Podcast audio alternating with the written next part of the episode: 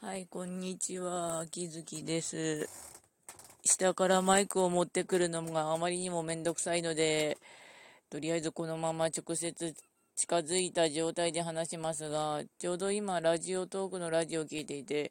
配信をやめたくなるときはどんなときですかってあったんだけれども、ないんだよね。ないっつうか、あの、本当にめんどくさくなったら、あ、じゃあ配信やめますわって言って、やめるつかお休みしますわで休んで、それから、あの、アマゾンギフト券のためにやってるような配信なので、えー、だから、やめたくなるときはもうないっていうか、本当にめんどくさくなったらやめる感じですね。ラジオトークは特にあの、好きに使えるというか、だらだらパフォーマンスしなくてなんかもう、うちの好きなように喋って終わればいいかなになってしまうので、えーだから、楽っちゃ楽なんですよね、やるの。えー、っと、はい。